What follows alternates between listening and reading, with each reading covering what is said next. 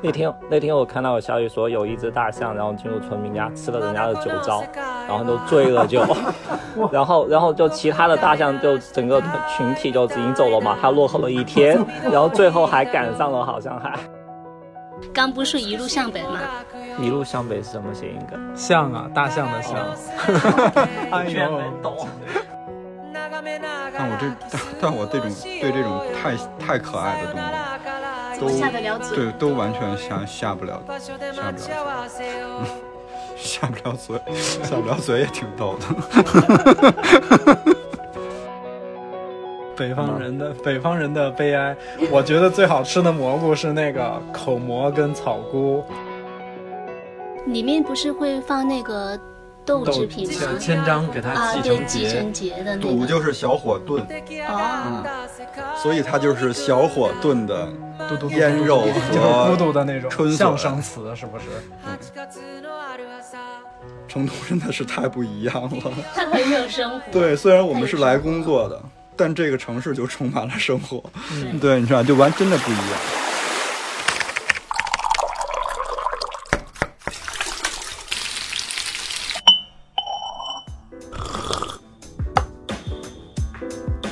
我们需要工作，需要闲暇，需要想象力以及一些理想主义。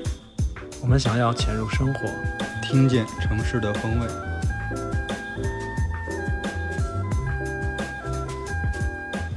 Hello，大家好，我是乐克，欢迎收听我们最新一期的《鲸鱼合资》。嗯、那先跟大家打个招呼然后说我是乐克，啊，我说过了， 我大家好，我是秋鹏。我是 House，我是郭爱美，我们这一期要聊的一个话题呢，是上次我们聊了一个比海更深嘛，然后我们姊妹又篇对想到了一个姊妹篇，它就暂定就是山林之间，就这一集主要聊一聊。我们在一些山里头的见闻，当然肯定嗯也包括吃过什么好吃的东西。我们最开始想到，其实，呃，说到山林之间，就马上想到一个事儿，就是最近大家比很较热关注的，嗯，很热 大的一象去件事哪。儿？对。然后你们现你们之前看到了哪些消息了吗？昨天看的新闻是说他们在那个、嗯在农民家的玉米田和芭蕉田里边搞破坏，把人家大棚都给掀了，直接有一只大象直接躺在那个塑料大棚上。你想它那个体重躺上 去，就是直接会把给那个大棚压垮。嗯压垮了之后，他们偷里面的什么芭蕉还是什么东西？他怎么上去的呢？他个儿那么高，他不用上，他整个一歪身子就已哦经借势就倒下了。那天那天我看到有消息说有一只大象，然后进入村民家吃了人家的酒糟，然后就醉了 就，然后然后就其他的大象就整个群体就引走了嘛，它落后了一天，然后最后还赶上了，好像啊，还那还能追上他也蛮厉害了。我最卷新不动知道了这个消，息，居然是在 YouTube 上知道的。然后就是日本的日本媒体的新闻截出来的。哎，我一看，哎，这不是说的是咱们的事儿吗？ 知道这消息之前，不是我们就一直说，要不就聊聊一聊，然后就一直没有找到合适的机会。我还怕说他们就不走了， 然后这个事儿凉了，我们就对也也聊不起来哎了，。那那个其实这事儿我不是特了解，有人真的知道这个事儿的起因经过是啥吗？我查了的，因为我也不是一直关注。当时就前段时间是听播客他们在那里聊，然后我就大概了解了一下他们的整个行程，是从去去年的三月份。去年三月份是十六头象嘛，嗯他们就从那个西双版纳一路向北嘛， 然后十二月份的时候是在普洱市，就有一只象宝宝出生了嘛，所以变嗯成十七头了。然后今年四月份的时候，就有两头就往回走了，找到了其他的象群，所以他们目前比较稳定的就是十五头象。然后就是说起这个起哎那都一因，年多了呀，对他们一直在，现在应该是快在走到昆明了是吧？他们前好像段往时间好往像回说进入昆明地界，对啊然后又向北，然后说的是后来要。是给他们改道了，说说要去滇池，好像要古滇池，好像说很早之前古滇池是大象最早的栖息地嘛，就就说是一个返乡之旅，然后有这种解读也。是不是因为西双版纳太现在解热读了？太多了，哎，你们知道原来北京也有大象吗？野生你大说象吗？的是皇家的坐骑之类的吗？不是，野生啊，就是野生的。说那个，因为因为之前我看那我听那个中从中国出发的全球史，它最新的这一季是说那个就是全球气候对什么世界的影响嘛，然后说四千多年前。因为哦因为你知道河南它不是那个叫豫嘛，虽然说什么考古界什么的没有说它叫这个字儿，然后就有明显的就是大象的那个依依据，但是好多那个就是生物学家就会会发现，就是在河南甚至在北京都有那种大象的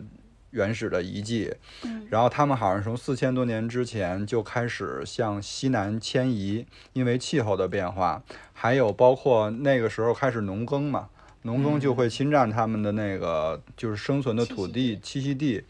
然后他们就开始向西南方向迁移，就是经过很漫长的时间才迁徙到咱们现在对在那个云南还可以看到大象。嗯但其实你知不？你们知道还有一种动物，原来在在在那个就是华北平原这边也是可以看到的，就是犀牛。嗯，但是犀牛现在这东西在在全中国的境内都已经看不到了。啊，中国没有犀牛了，嗯，就只有那种非洲，还有那种印度那种地儿才有，是嗯不是？是，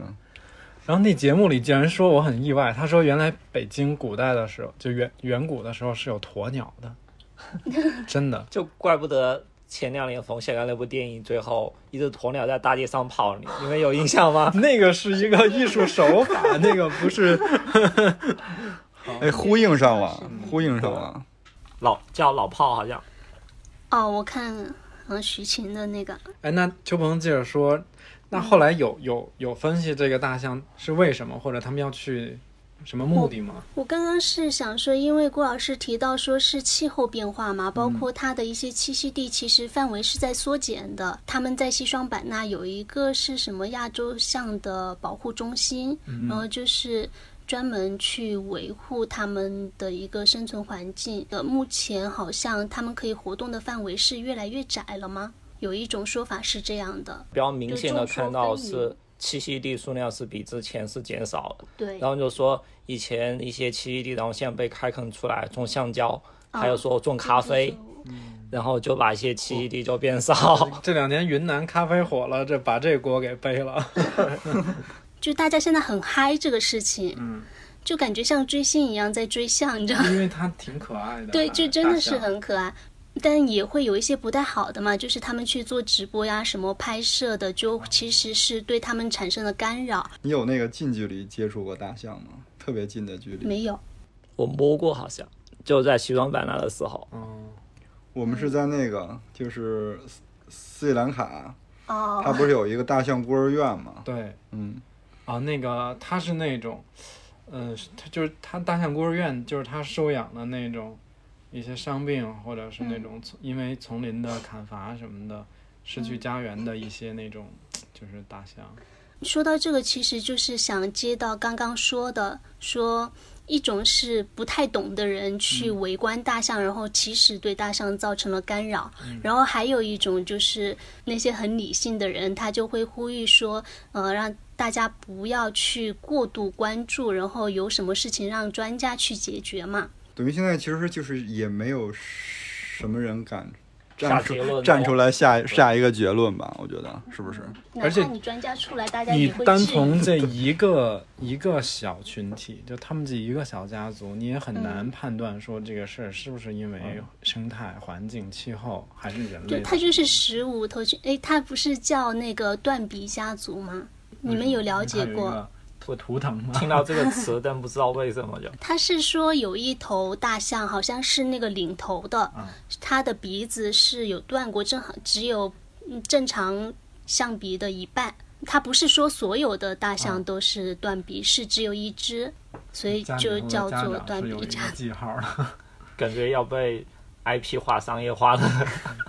我觉得刚才那个邱鹏说那个挺好的，就是咱们也别去过度关关注它，就是就是让它就是很很自然而然的发生就好了。其实就像那个，我觉得刚才说那个斯里兰卡那个大象孤儿院，其实它其实有点像一个景点儿像了。对，但真正有意思的是，你在城市中是可以经常看到大象过马路，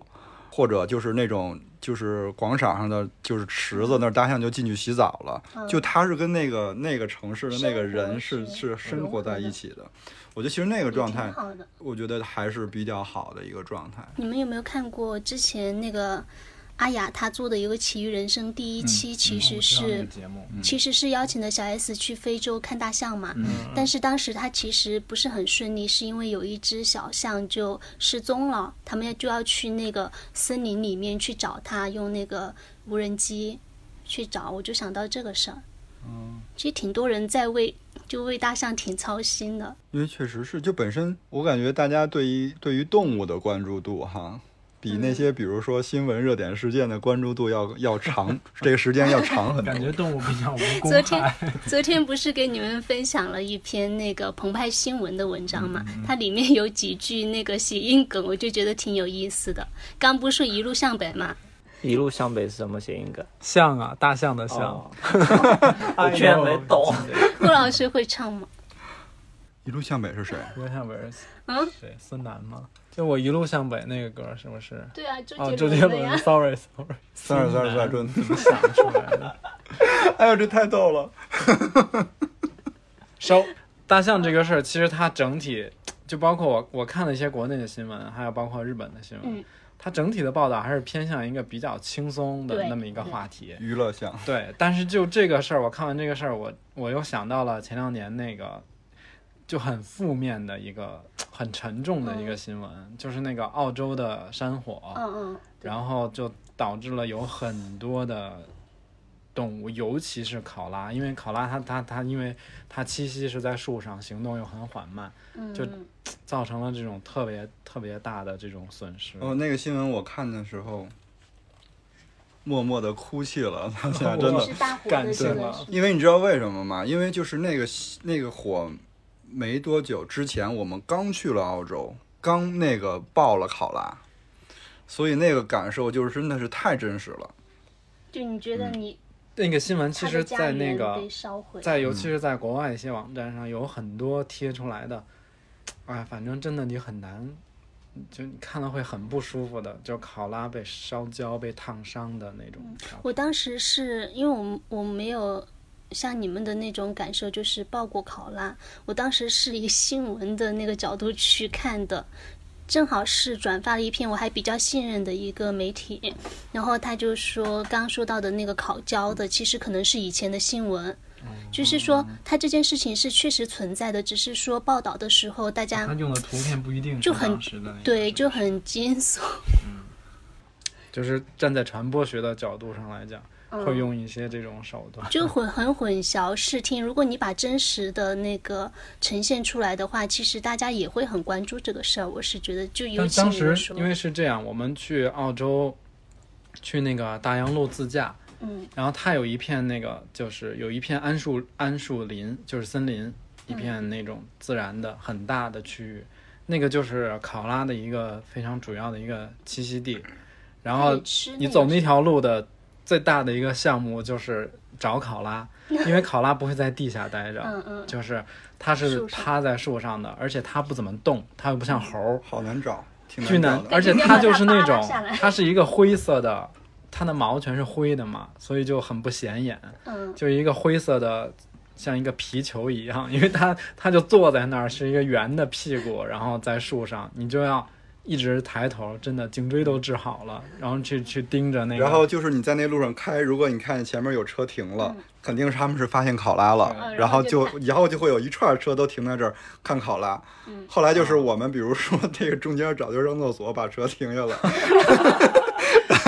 然后后边也有。比如一对儿来自英国的老夫妇就下车问我，说那就很惊讶，说哇这儿这儿怎么了？你们找到了考拉吗？ 然后还要跟你比，说你找到了几只？我说我找到了六只。他说啊，我们找到了八只，就是那 种，对，反正还好挺有可爱意思的。然后报考拉不是在这条路上报考拉，嗯因为那个在澳洲是应该有法它有律立规法定的吧？维州是是吧嗯不允许报的，他会专门设可以报的地方吧。嗯它就是有的州法律允许人报考拉，但有的州根本这件事儿是被禁止的。嗯，嗯，那然后你们报的有是一些在州哪它会有那种，我们是在阿德莱德的一个，它类似于一个私人动物园，嗯它不是那种国营的动物园儿。哦然后就是他们当地的法律是说，就是允许人报考拉的。嗯然后他们那个呃动物园里面就会有那种，就是你可以去报一下，但是是在那个饲养员工作人员的全程的监督下，其实就是在他身上他呃让渡给你 啊几秒钟或者一分钟，让你可以拍张照片，然后再还给他。 好像好像熊猫哦，你抱得动熊猫？考拉抱起来，并没有你想象当中那么松软，对，它的它的羽它毛的是不是比较毛硬？有点硬，它毛好硬，像那个哈尔，像那个雪纳瑞。呃，比雪纳瑞硬，因为它灰色的。就原来我家养了一个雪纳瑞，我就觉得那跟我抱我们家糖糖没什么区别，就是一个灰色的球儿。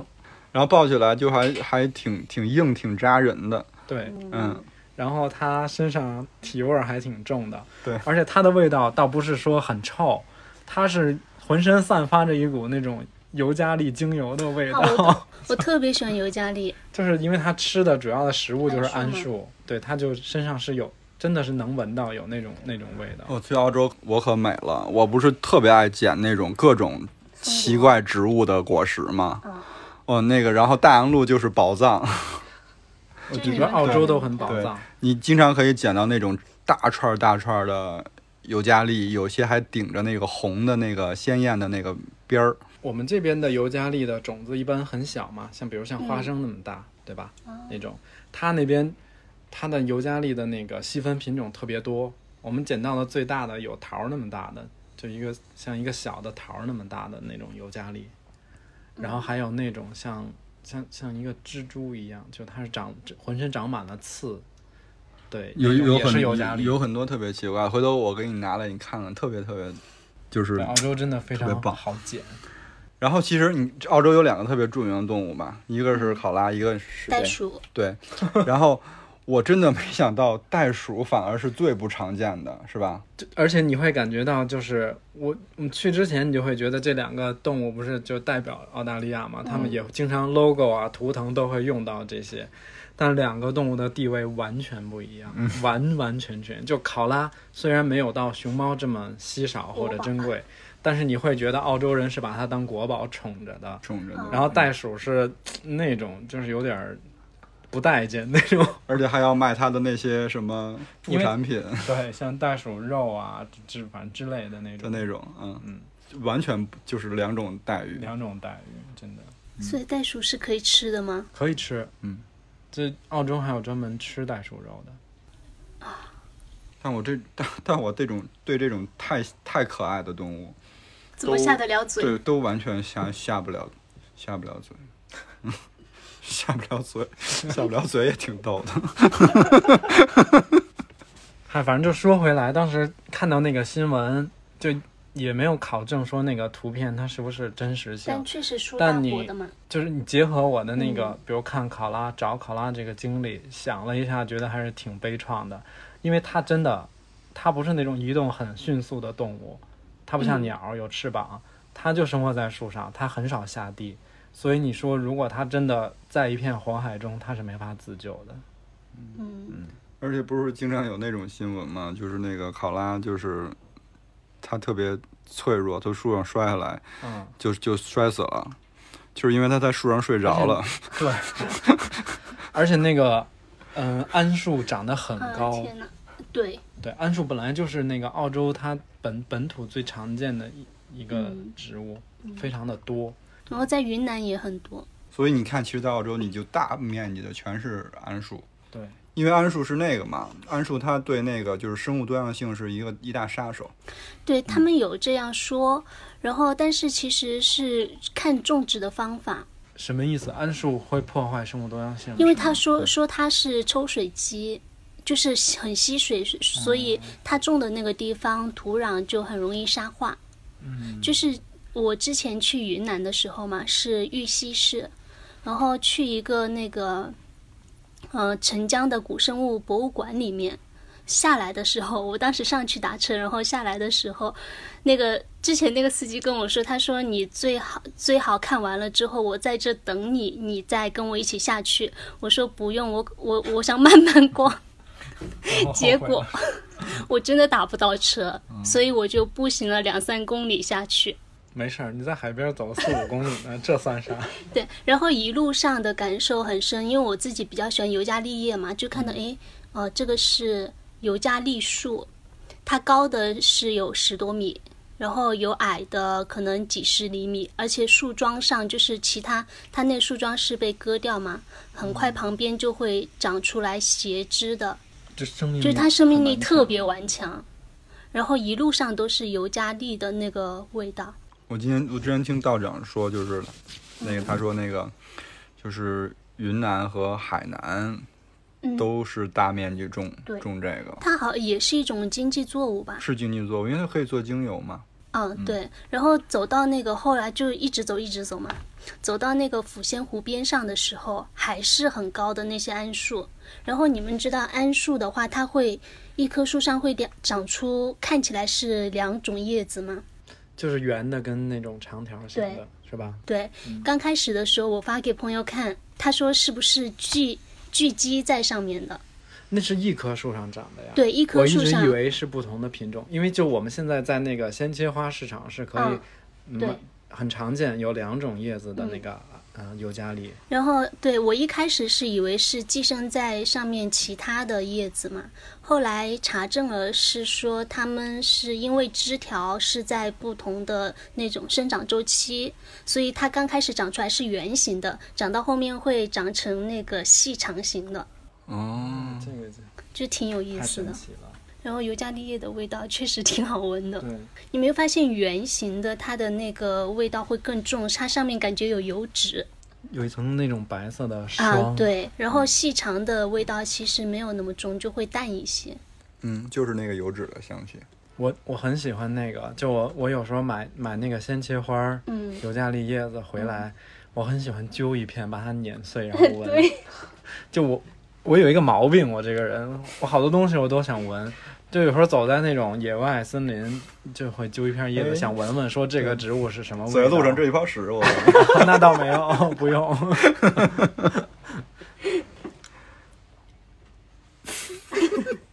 为什么就挺老子有没有补充的？ House 已经接不住你这个梗了。就是感觉云南会有好多那种我们很难见到的，对，哎，那个我前两天有一个朋友，他嗯去云南玩儿，他其实也没去其他地儿，就可能在菜市昆明场。对，我的妈呀！我我看知他道发了菜市场的那种一组 vlog，、嗯就是一反正就一些照片儿，然后有很多我没有见过的食材，我也叫不出名字来。我觉得这个对我来说吸引力太大了，因为我是一个特别爱吃也爱做饭的这么一个人。爱买菜。对我很喜欢买菜啊、做饭啊这这种事儿。对，到那天发朋友圈，我还说不要瞎吃蘑菇。最近好多新闻也在在讲，好像每年一到那个就这个这个野菌的季节，就是云南不会就会发布呢，发布那种云南省卫健委不可提食醒 用民众，不可食用蘑菇的分那种类。我看到的是那个 预防野生菌中毒预警公告， 反正就是他们每年好像感觉是在苦口婆心的劝阻大家不不要轻易的食用那种不常见的野生 菌。是不是还有人专门为了吃毒蘑菇去云南的，去昆明？它是图什么呢？这是图什么呢？就是他们想看那个小人跳舞，然啊后你说置换蘑菇置换的那种。对。 但是那个你也不能瞎吃啊，因为有不些知道蘑菇可能真的就不要不置换，找直到接就嗝屁了。 但是你也不知道，有些人就是想冒险。这真的是在死亡边缘摩擦了。真的，嗯我之前其实我看过那个新闻，就是有那种吃了毒的东西，或者是喝农药这种中毒的，没有你想象的那么轻松。其实它真的，嗯，对生命的危险是非常非常的高，而且这种毒非常致命。有一些疾病，你及时送到了医院去做洗胃这种处理，但是它整个破坏了你的就是中枢神经和人的免疫系统。就是即便当时洗完胃，有可能你挣扎着嗯留了下来，但是你会有非常长的一段时间是一个极度危险期，你的生命随时可能就好吓人哦！他就感觉把你身体里的一些东西破坏掉了，不可逆对。对，完全不可逆。我觉得是不是就是在云南，就是云南的朋友，他们把那个蘑菇分得特别特别细，嗯，是吧？而且我觉得名字取得也好，好听。好听，比如就说有是什么？鸡枞，嗯，鸡枞是比较常见的一种，然后剑手青，剑手青我知道，嗯，然后呃松茸就不说了嘛，松嗯茸、呃野菌之王，厨房里的反钻正就很石多，还有什 么牛肝 菌、干巴，干巴，嗯，然后这些所有东西在我们北方人看来都统称蘑菇，蘑菇，对， 然后我们。我们应该，我们北方人在这儿就有点儿没有话语权，就是因为我们一般觉得那个蘑菌菇菌类的香味儿就停留在那个评估平菇，还有那个香香菇，就最多到那个，最多到东北那种小鸡儿炖蘑菇，就但是也没有分这么细，因为我记得东北那边好像就是对这种野生，就叫做珍蘑，嗯，珍珍惜的珍，珍蘑，东北话嘛。对，蘑菇，四川这边蘑菇多不多呢？嗯，藏区挺多的，因为四川也产那个嘛，就是像松茸、牛肝菌这种蛮常见的，哦就是上海拔稍微高一点的那种川所以西它就是西南地区，嗯，比较有名的。西南地区人类罕至的丛林中，因为好像大多数蘑菇它是长在树底下，嗯，然后或者说一些一些树木它已经枯萎而且之又在后，那树种干腐叶上下，面对有对一对，些是，还有在土里的，就之前 House 有一集提过那个黑松露，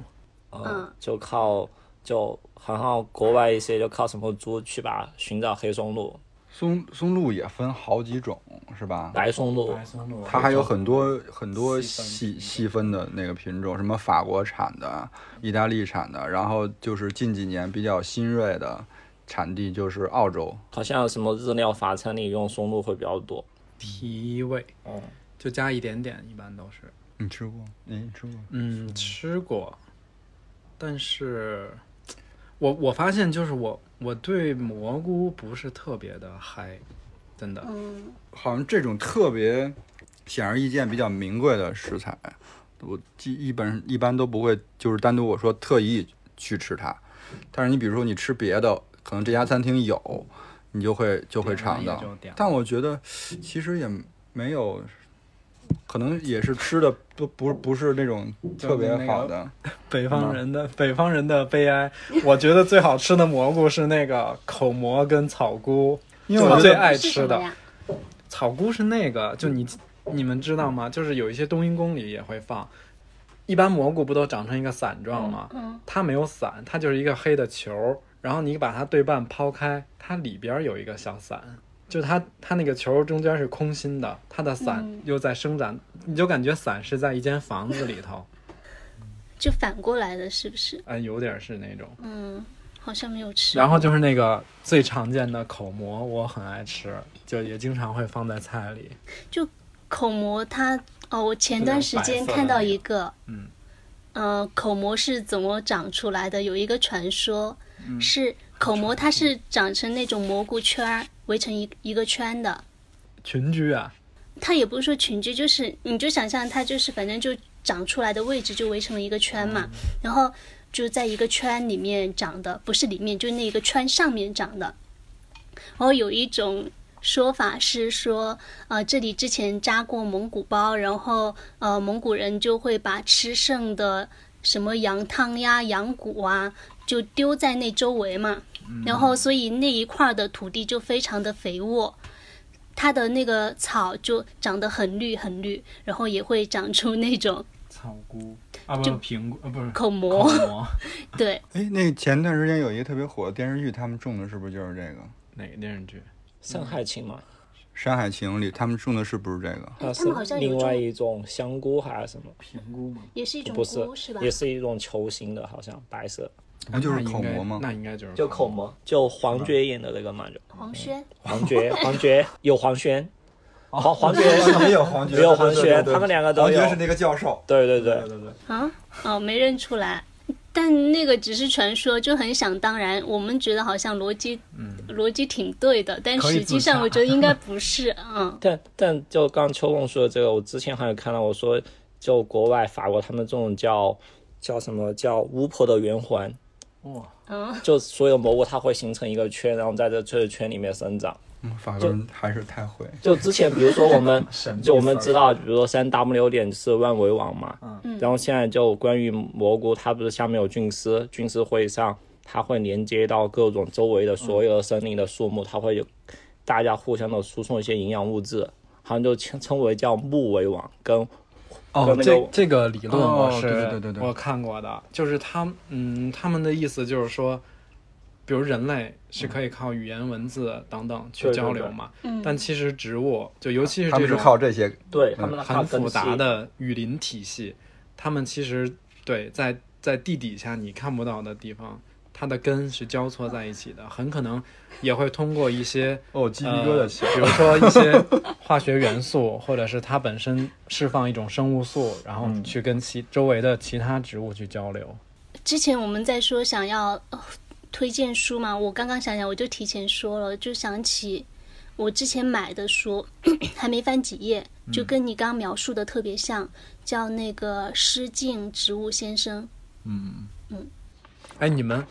那你们是会吃这种，比如说云南的野生菌吗？或者说吃吃过哪些吗？现在进入君子料理环节。就是逃脱不开美食节目的魔咒。呃，不是魔咒，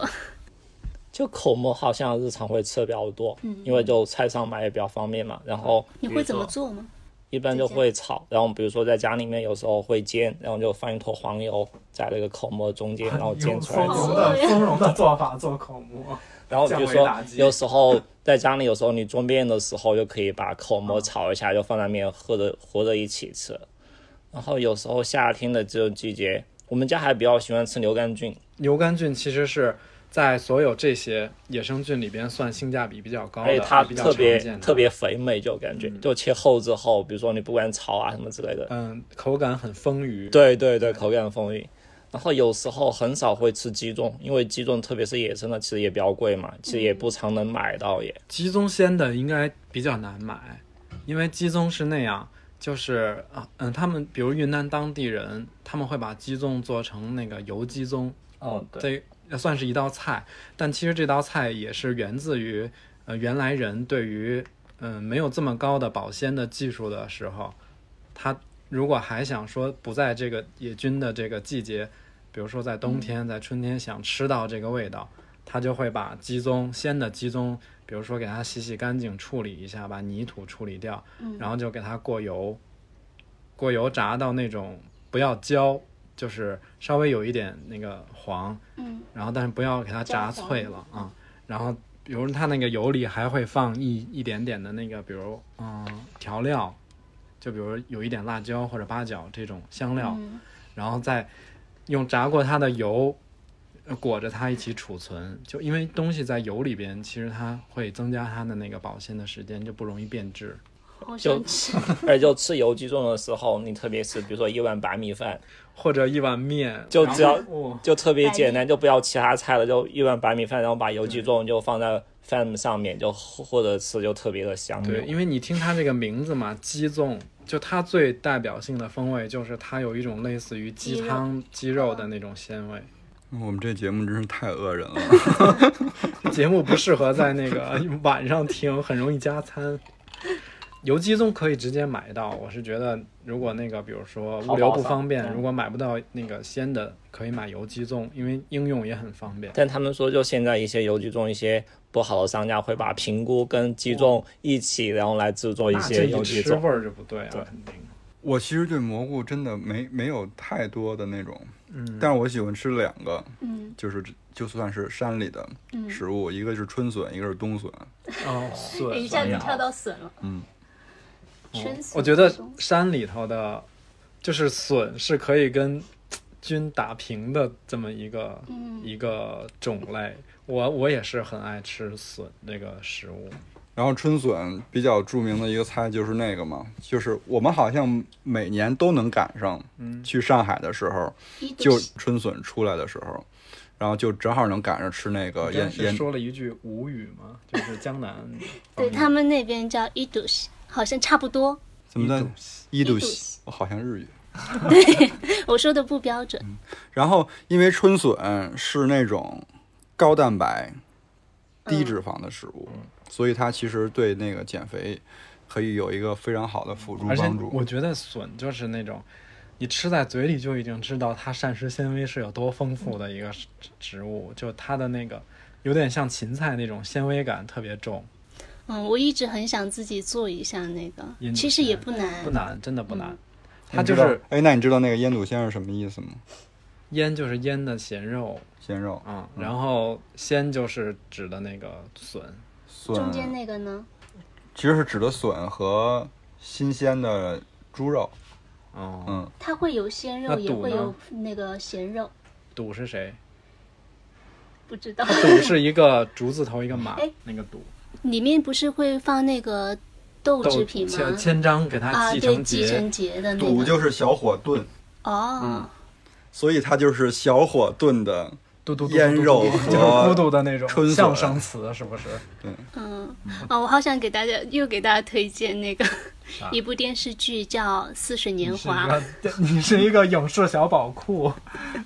对，因为我知道那个腌笃鲜其实是从那部电视剧里面来的，那个是黄磊、刘若英，还有一个去世的那个老爷爷叫朱旭，好像。 《似水年华》嗯就是讲乌镇的那个吧？对，在乌镇拍的那个对黄磊早期的代表作，嗯对，他吧？自导自因为演我的，是我可能没看完，但我肯定看过。那个我都看了四五遍了，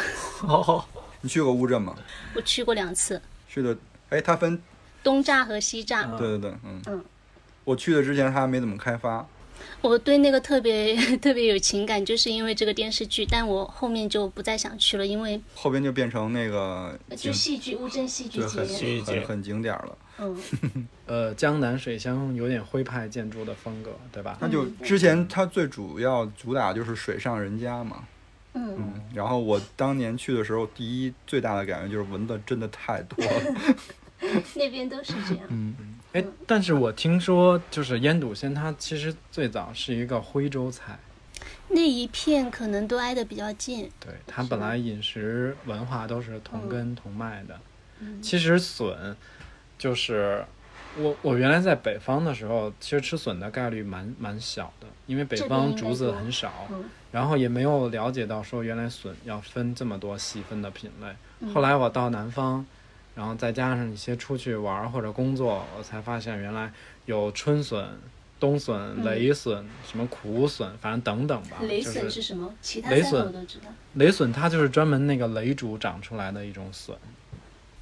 雷笋是不是在明月村有啊？就是对叫雷笋。对，哦就那我四吃川呃成都周边这一带产雷笋还蛮多的，邛崃啊什么那那些地方，然后还嗯有苦笋，你们吃过吗？就乐山每年五一左右都要我们家要吃苦笋吗啊狂吃苦笋酒，就还苦真笋挺苦的，对，是就比如苦说但又它又可清香，。对它可以做汤，比如说你觉得它太苦了，你可以先焯一道水之后再做，哦我靠，我完全吃不出来苦笋的苦味儿。但它就真的就特别好喝的汤嗯你你要看你那个是怎么做的。就是因为苦了之后会衬衬出它的甜，是不对是？就我最喜欢吃的两种笋，一个就是苦笋，还有一个就是眉山这边的冷笋，因为我们爷爷来了，他什么笋？冷冷笋是就是一道菜还是？不是它一个笋子名字叫冷笋。哦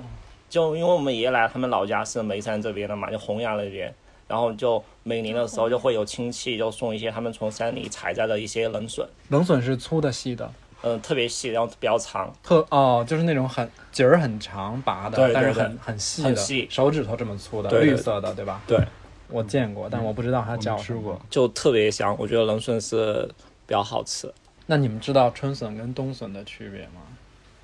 就大家其实呃，主要在市场上买，其实都还是春笋、冬笋会比较常见。对，冬笋对它的那个根部感觉就比较蹲的那种。春笋是春笋是冒出的尖儿，对冬笋是里埋在地下下面的。嗯冬笋是，而且就就这么讲，其实它也形状不太一样。春笋还是一个偏概括性一点的概念，因为春笋其实它有几个品种都是可以长出春笋的，嗯，但是冬笋就只有毛竹会长，只有毛竹会在冬天哦长、长长笋，开始往外拔。嗯但是它冬笋就是它还没有呃冒出地面嘛，所以它的笋衣是很嫩的，是黄色的，没有什么毛。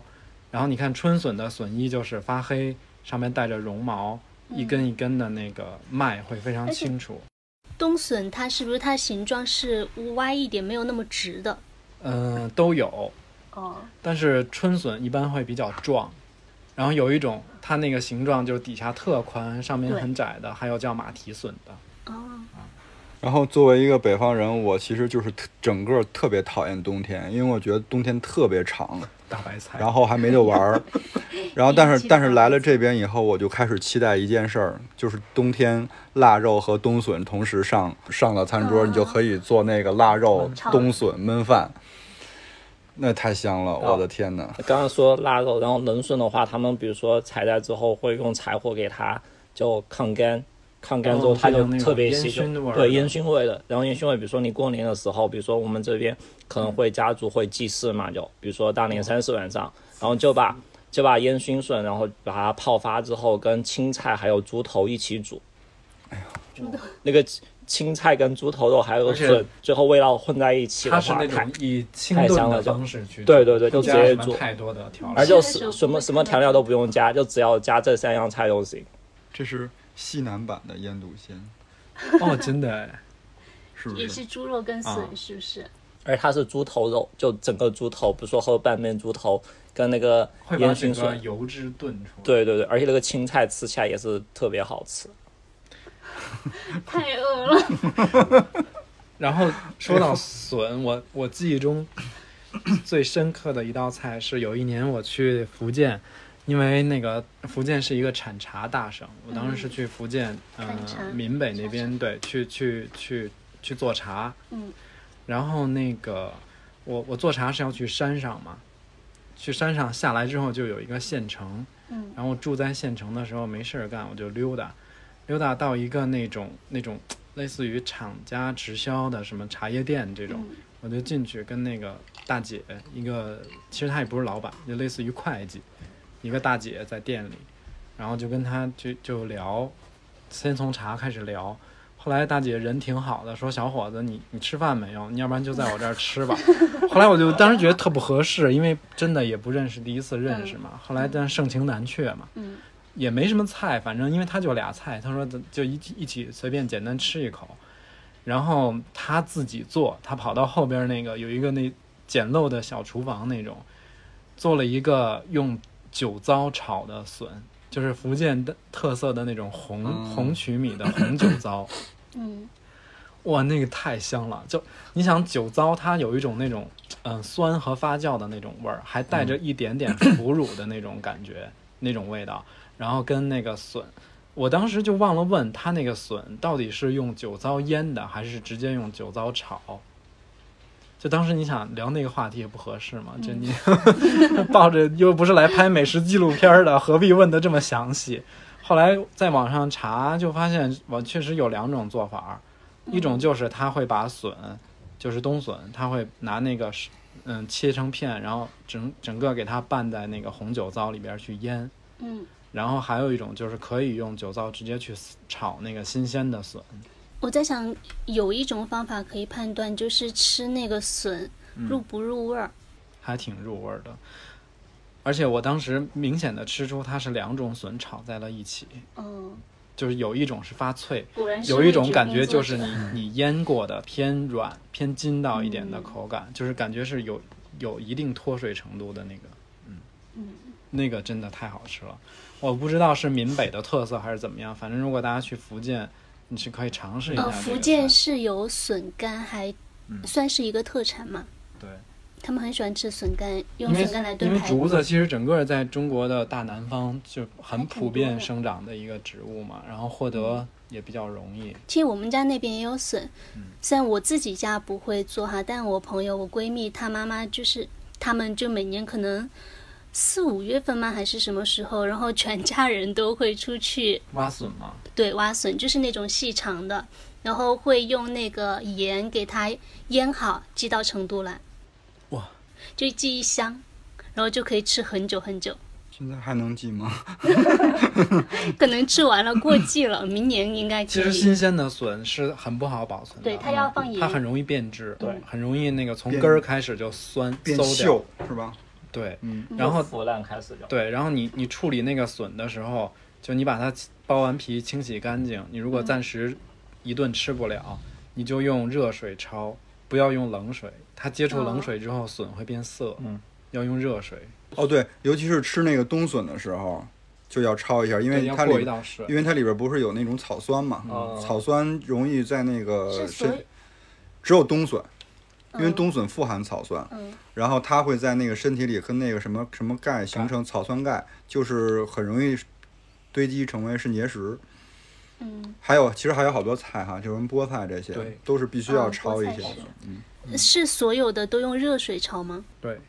都要焯熟。就笋跟蘑菇我感觉确实都也是是特别不好保存的，就特别容易坏。就比如说你一两天采摘下来之后，蘑我这么菇吃才，嗯，蘑菇真的是那个见手青，它这个名字肯定意思就是说，只要手一摸它就变质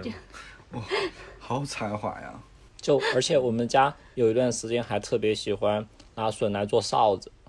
就这边烟熏笋就切成小丁之后，跟猪肉或者牛肉臊子一起炒，或者吃面的时候、吃饭的时候舀一勺。前两天我们说那个荞面哈，哦，嗯对对，邛崃、崇州这边荞面，他们也烟熏笋的臊子特别多。我觉得，因为他们那边可能就是大量产这个笋，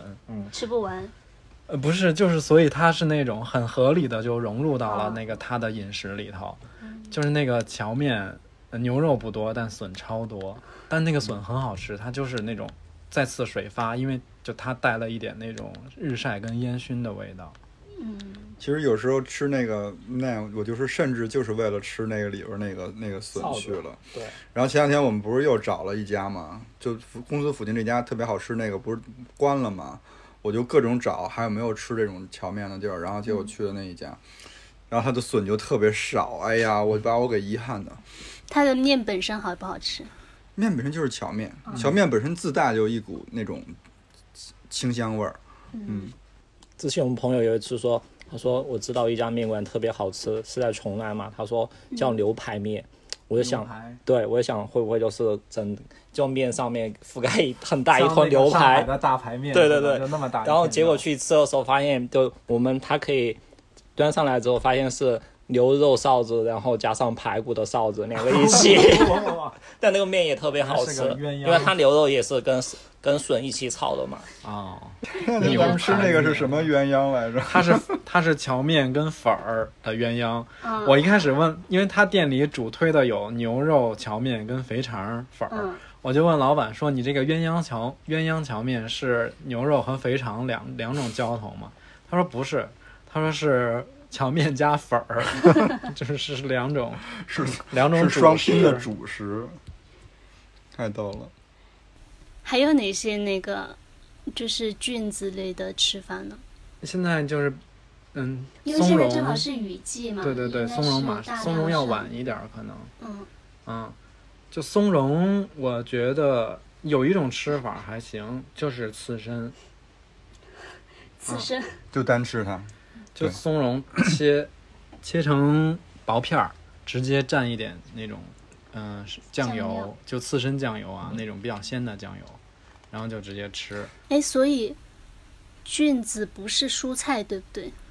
不是， 就是不是？蘑菇很很奇特，嗯它应该这么来讲，就是说它既不是动物，也不是植物。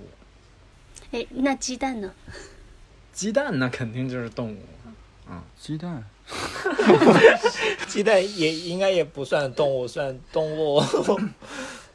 鸡蛋它是动物的一部分呀，对对对就是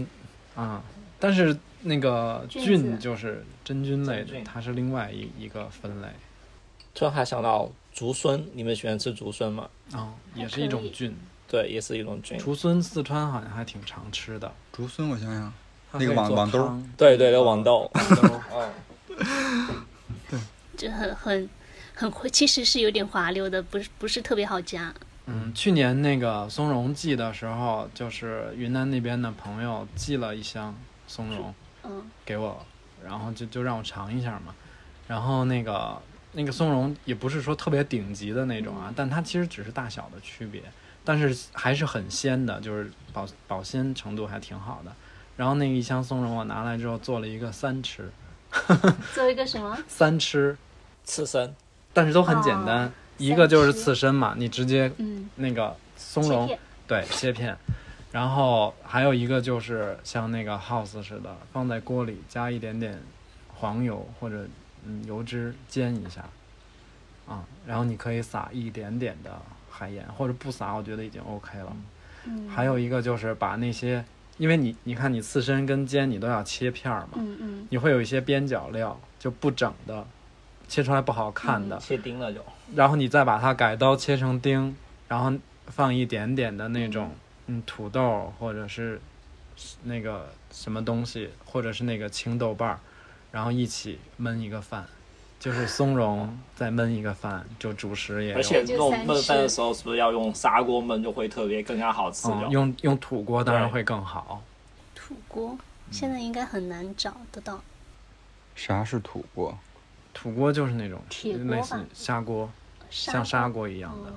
嗯我以为你说的是那种铁锅。不是，就是那个呀。比如广东做煲仔饭也是用砂锅嘛，然啊它后的其实透日本很多日透气料性的会那高个一些焖是饭吧是用土锅焖。插一个小知识，就是我之前不知道哈，就是砂锅刚买来的时候要煮开粥，，锅嗯， 开锅仪式，我所以，我第一次自己买砂锅的时候， 就是没有煮，就发现哎，每次水为什么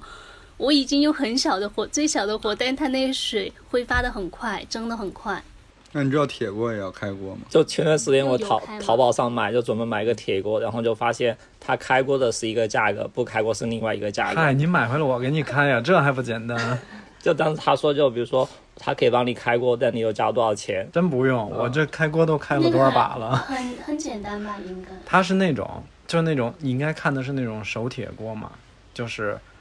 呃，它那种锅出厂之前上面会有那种有一层油脂作嗯为保护，对，然后你你要在那个回家之后你要把它烧掉，嗯这样你你再用这个锅，你开完锅再炒菜再养，它就会慢慢变得越来越，你怎么讲？入入味儿，不是， 就是很光滑，不怎么就粘是要也，盘它盘一下对，，就跟盘它似的，嗯，就要把它均。但是我跟你讲，我劝劝在座的朋友不要夏天买新锅。我有一次夏天买了一把铁锅，买回嗯来你又不可能放在那儿，你就要开它。你知道那开锅的过程是你要在灶前面站大概四十分钟到一个小时，一直拿火在烧，搅你要举着它，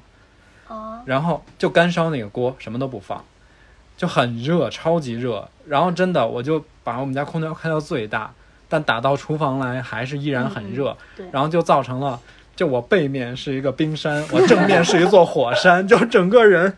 在冰火两重天里面站了四十分钟。那就冬天冬天开，然后还可以取暖。所以人家开锅给加了要加 钱也是也是也是合理的。把钱给我，我应该好， 给你打一八折。哎，那那个秋萌，你们家那边儿就是山里会有一些，比如说跟菌四川吗这边不一样的其他的常吃的东西吗？除了菌和笋这两个大类，比较少，因为我们家基本上都自己种菜嘛，就是有菜地。嗯，我我今年清明节不是回家了嘛，嗯，然后好像看到有人握了一把是蕨菜吧，但我之前并不知道我们家那边会产蕨菜，我吃蕨菜是到成都之后才吃的。蕨菜就是做蕨梗粉的那个，就是蕨菜吗？蕨菜就是那种蕨类啊，它发的嫩、嫩的那就种，褐色深褐色的嘛，嗯，也不是很长。长，啊，对，有点发紫。你说看到的，他拿的是鲜的蕨菜吗？先的就是清明节的话，那时候本来就发很多东西嘛，嗯他就会我，嗯但我真的完全不知道我们家产那种东西山，因为我们家后面有一座山，我就知道蕨类的植物特别难养，因为它对那个环境要求、对湿湿度度要求比较高。其他的还真不知道，都是种出来的。我觉得其实就是这种，我们刚才就是说那个山林之间啊，感觉都聊的都是那种 深山老林，其实有好多那种，就像比如说重庆这种，它就是在山城它就在山上的哦城其实市也，其实也有好多的那个故事，因为我不是之前在重庆住过两年嘛，嗯，我本来还想问，我说嗯之前你会提到过住在重庆，想问你住了多久？住了两年，然后我的轨迹是这样的：我从北京到成都，然后但其实在成都没有待多长时间，就被发配到重庆了。 在重庆，然后就有一个特别不习惯的一点，一是重庆特别热，对，特别对想，嗯、二是重庆当时给我的感觉就是，就各种也也挺脏的，各种地儿都要爬坡上坎儿的。而且我当时去重庆第一第一个住的地方是在那个杨家坪那边儿，嗯嗯，杨家坪那边儿就是后来我我的我在重庆有很多朋友了之后，我才知道就是杨家坪那边儿跟江北啊，就是完全是两个两个世界两个世界的感觉。后来我就搬去江北了，然后我特别喜欢的一件事儿就是，到现在也是，我还是觉得就是，嗯、重庆是特别特别好逛的一个一个城市。就很能理解。很多人喜欢去重庆旅游，其实跟成都是就旅游的热度，我感觉是差不了太多的。对，因为其实你在成都，你你在街上走啊，它其实基本上还是一个平面，嗯是吧？然后重庆就是我所说的逛的特别有意思，就是那种它的建筑物啊都太生猛 了，对。然后你还可以做一些其他城市不常见的交通工具，去跨个江什么的，就自挺有由意摔思的。对，所以我原来特别爱干的事儿就是，如果小杨休息，我嗯就叫上他，我们俩也没什么目的，我们就就上街就就开始逛。嗯，然后就找那种越偏的地儿，然后就觉得越有意思。还因为有那个，因为它不各种山嘛，然后有南山，然后还有南平那边有一叫夏号的地方。嗯夏号是这样，他一直说拆， 但那地儿就一直不拆，然后留下了好多那种搬空了的楼房，然后依依山而建的，逛着就特别有意思。还有那种就是原来就是国民党时期留下来的那些，嗯、陪什么什么英国人英国俱乐部，然后是一个类似于就是很好看的一个建筑，有地下室那什么的，巨大。然后但现在里边是养的猪， 就特别特别逗。是正好就是在说这个的时候，就是上嗯最近一期的那个文化有限，他们就说到江城嗯那本书，然后就说到了那个就是有那种棒棒嘛，棒棒你们知道吗？知道嗯，挑然后挑东西的，对，因为当时当时在那边开店，然后确实那些棒棒还是帮了不少忙的，因为那个时候根本没有那个什么滴滴什么运啊、货运啊什么的货拉拉货拉拉什么这些没有。但如果你想调货，就是一下我们要调好几箱的货，从这个店到调到从，比如说从杨家坪的店， 然后调到江北的店，然后就没有这个货这车怎么办啊？然后而且那个车也贵啊，然后就只能叫棒棒，棒棒就提着提着那些货，然后从江北还搭地铁或者公交，从杨家坪提着那些东西到那 个到江北，然后可能这全程一个人给他二十块钱，他就干了这事儿了，就还是嗯很便宜，是吗？对，很便宜，但是其实他们很辛苦。嗯，他们一般会聚集在那个朝天门，因为朝天门是一个大的批发市场。对，有时候我们去那边朝天门买一些东西的时候拿不动了，然后也就会叫他们帮忙帮我们，就是再再搬走。因为之前有一个那个嘛，看了还挺有感触的，有一个纪录片儿叫《山城最后的棒棒军》，然后它就围绕着一个棒一个棒棒为主角儿，嗯，然后拍的我觉得就是特别有感触，因为就是他们那些棒棒扛着那个东西在前面走，你就会干，你就会看出他的身形就是压得很弯啊，嗯然后就是这个肩膀上面有，因为有时候有的太热了，他们会光着膀子去挑那个蛋蛋，然后就是经常背的那个上面那有一个明显的特别厚的一层茧子，在他那个肩膀上。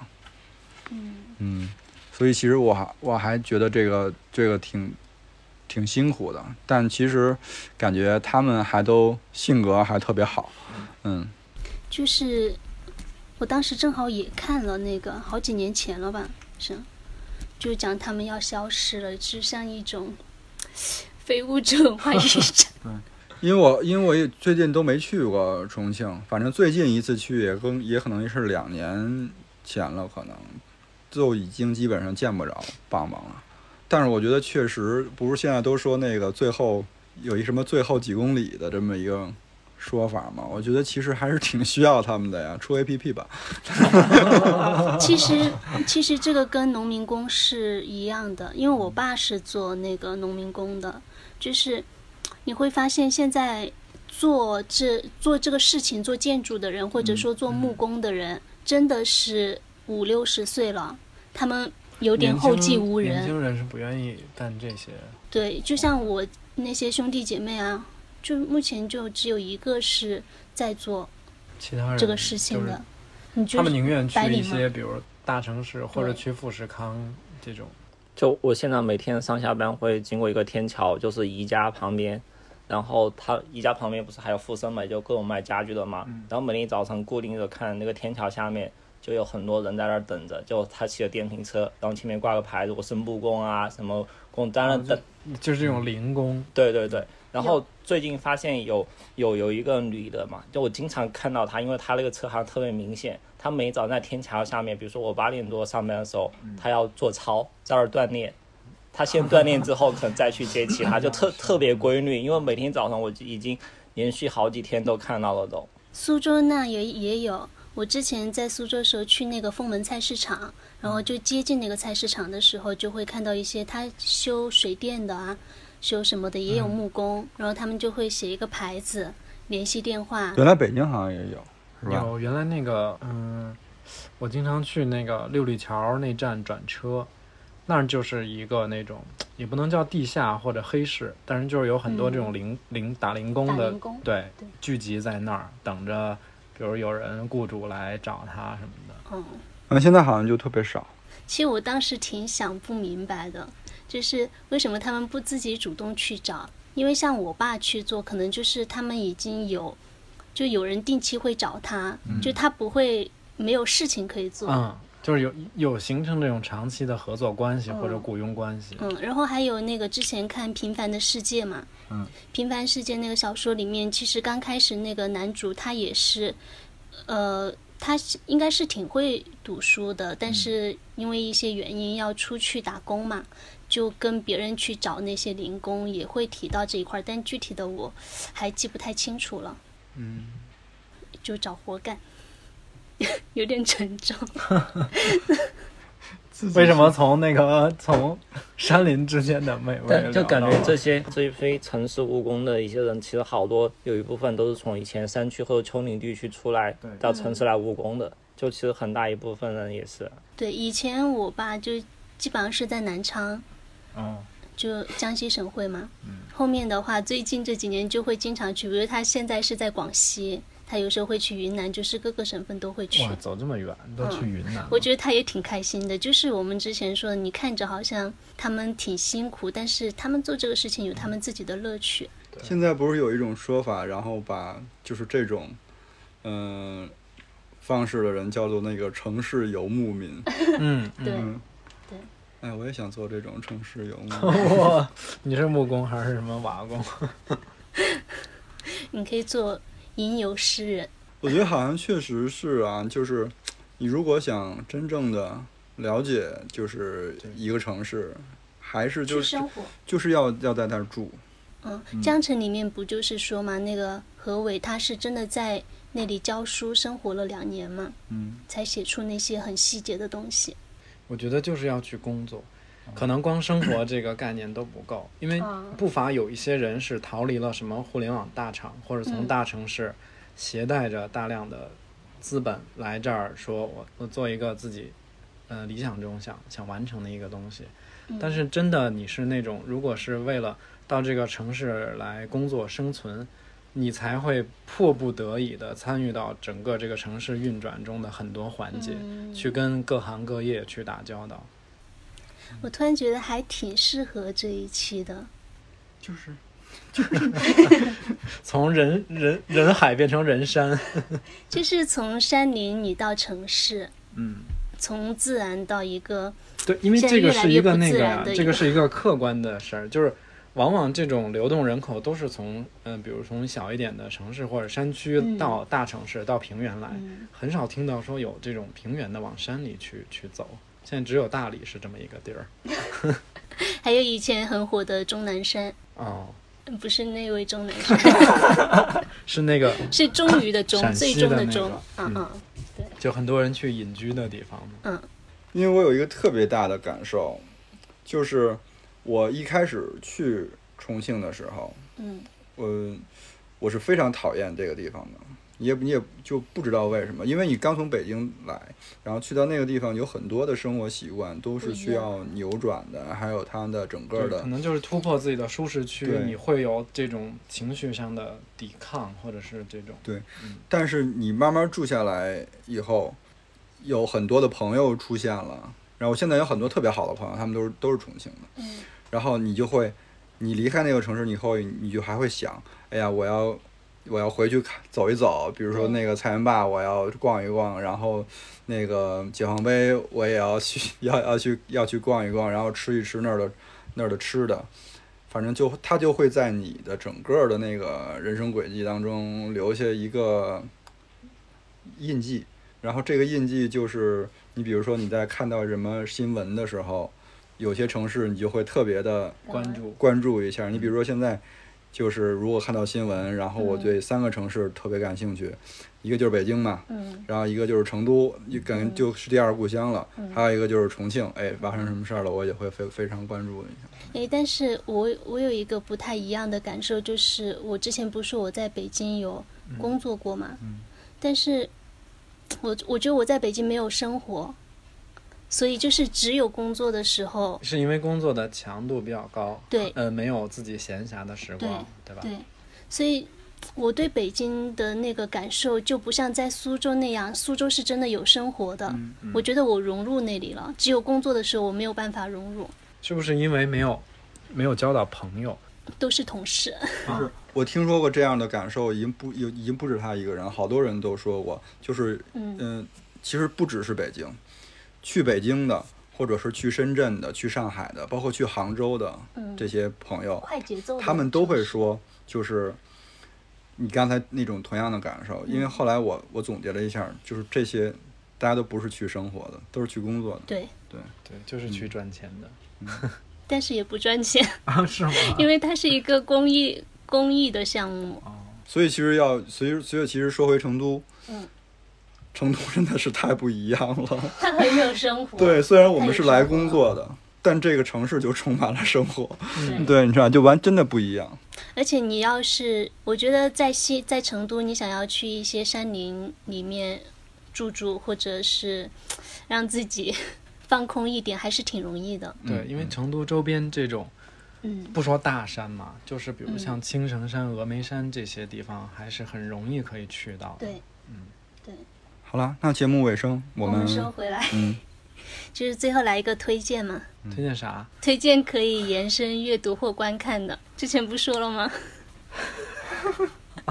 先从那个 house 开始，就之前看那个云南大象的时候，我我就联系了一下，想到今年那部奥斯卡电影《无依之地》，就啊，感觉、赵婷的是不是？对，就感觉大象也有点像公路电影一样，然后《无意之地》也感觉刚开始你可能觉得它是挺魔幻，然后又浪漫，然后最后会感觉到有点悲凉的感觉。《无意之地》跟刚才你们说的，就现在有点城市游牧民族那种，其实它里面主人公也是，比如说他一路上会打一些零工，然后比如说去亚马逊的就仓库干他们发货，然后挣一点钱，然后又马上又上路，就感觉是跟大象的现在的一路向北，还有刚才的游牧，就感觉特别能联系起来。评委局能不能用一路 向北？不不能风往北吹吧。没了还。有吗？没有了，就已嗯也经挺好嗯就大家有机会就可以看一下。我推荐两本，啊，不，一本书就是《人间草木》，是汪曾祺的，因为它里面有一篇正好讲到了菌子。呃，汪曾祺他是在昆明生活了七年嘛，就是西南联大时期的。呃，里面其实有大量的关于呃云南那边的一些风物。然后还有一个是有一部动画片叫做《霍顿与无名氏》，它讲的是一一只大象，那个叫霍顿的大象，它给叫有一个叫无名镇的，呃，里面住的居民找了一个新的住的地方，但很神奇的是，那个无名镇它是在空气中漂浮的一颗尘埃里面的镇，就是一颗尘， 这么魔幻，对， 动画片嘛，那嗯个尘埃里面住了一群人，有一个世界，反正就很可爱，也很治愈。 我我想到了一个那个，就是我从小到大最爱看的一个动画片儿，嗯很冷门，嗯我我不知道就是是不是有人很多人没看过，叫《大盗贼》，你们看过吗？好像它是一个那种，它是一个德国的那种，他是个大盗贼。对对对，就是当时有有一段时间，就是每天放学之后，那个中央六台吧会放，然后后来大学的时候，我还去网上找了整部的那个资源下下来，就一遍一遍的看。它就它不是那种画的那种动画，它是用那种有点类似于布偶，毛毡，嗯，皮就影是不是皮影布偶，我知道跟阿凡提是一个质感的。对对，跟阿凡提那个质感很像。然后，嗯、那个动画片儿就讲的是在德国的那个有一个嗯、盗贼，就是那种你知道土匪，他隐居在那个森林里，经常到旁边那个小小村子上去捣乱啊什么的，抢东西。然后就有两个机智勇敢的少年最终战胜了他。但是你会发现，那个那个片子里，就是他对那个人物性格的塑造，不是把坏人真的就是塑造成纯坏，百分之百坏。嗯，就你在坏人的身上可以找到他性格里一些其实很人性化的东西。嗯然后那个就是我小时候，而且他那里。嗯，有一道德国的国菜，就是我从小就很向往的那个，就是因为看那个动画片儿，叫做泡菜煎腊肠，就是德国人很爱吃香肠，他们会把香肠煎一下，然后那个盘子里配一点那个德国泡菜，是不是可以自己做？嗯，可以，德国泡菜就是那酸菜嘛酸。菜，对，就是酸菜，德国酸你菜。嗯后来做过吗？我后来去德国的时候也吃过那个，就圆梦了， 嗯哦，我知道成都有一家做的特别 好，嗯，就就我对动画片可以一直说名字吗？我每次都要问一下嗯。不不， 不打钱不说，跟耗子说，耗子说什么？就对动画片，刚刚不是说到布偶动画嗯吗？就我一直对动画片有两类动画我不敢看，一是布偶动画，还有就是粘土动画。为什么不？为什么嗯我觉呀？得粘就土是不是？对粘土动嗯画，我就会觉得有点吓人，就感觉原来有一个那个就是小叮哎小叮当吗？他就是布偶的，那叫是叫小叮当吗？国产的还有一个布偶，国产的，哦那不叫阿凡提吗？不是阿凡提，另外一个是是真人和布偶结合的，嗯那叫什么来以着？前有这种三毛还是小叮当？他那个叫小叮当什么小叮当来着？我忘了啊，反正我就记得有一集把我吓要吓死了，就是因为他们家孩子不知道，然后把它放洗衣机里洗了。妈呀，就布偶跟粘土，我就觉得动画片里出现会有点吓人。是因为会有一点真实吗？就因为它不像那个动画那么抽象，它嗯还是更、更写实一点儿。你是有什么推荐来着？ 我本来你们都推荐这么正经，这正经吗？动画片儿 啊，我本来想说推荐赵本山，然后我发现这个梗不不好，就是推荐一座山是什么山？ 象牙山。象牙 山。然后那个前两天看了一个纪录片儿，然后刚才我们其实说的时候我给忘了说了，就是那个大凉山，是那个之前我哦一讲直彝族的，对之前我看的一个就是 B 站上的一个 UP 主，他他一直拍我住在这里的理由嘛，然后就是那个人拍的，然后他去大凉山拍了一下那个彝族，嗯这东西我我我没看完，但是我觉得还挺有意思，就是因为它上面说了好多就是当地居民的那个生活，还有他们就是吃的那个 吃的东西。印象最深的就是有一有他们之前有一堆人是住在那个悬悬崖悬崖上，嗯，好像还上了这个央视的新闻， 然后上完央视新闻以后，然后他去的路上就特别逗，然后就有牌子说什么“悬崖村往这儿走”，就有点变成一个名胜 了。对，变成一个变成一个景点儿了。然后后来好多居民其实就撤下来了，但是这个国家给他们做了一个就跟脚手架似的那么一个梯子，因为原来他们是爬上去的，巨危险。然后现在做了一个脚手架，看上去也挺危险的。但是后来就是因为他们上边儿太不方便了，因为那里边片子片子拍上面还有人住，有个银行的工作人员拿篓子背着那个电脑什么的，说你干嘛去给他们运东西的嘛？他说不是，我是银行的工作人员，我上去给他们办金融业务。 然后他们现在就都部分都已经签到下来了，然后好像国家投了两个亿，在平坦的地方给他们建了一个。嗯建了一一大片小区，那小区修的巨棒，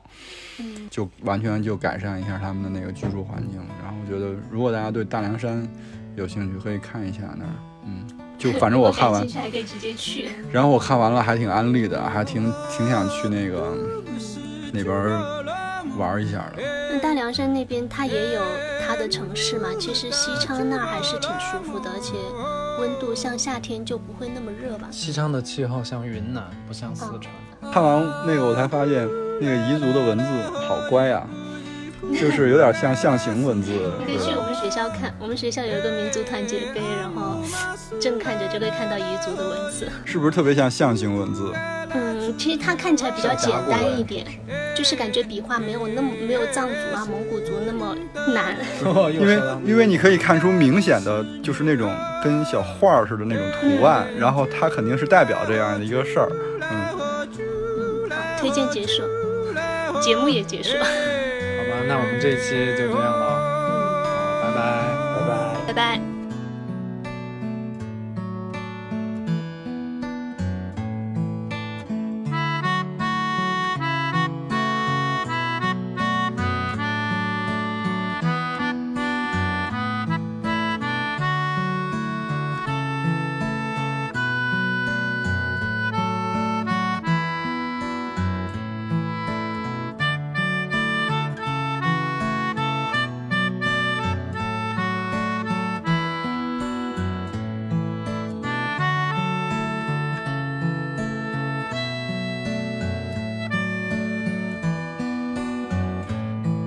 Ah, hon ville söla, nu heter gusenjua.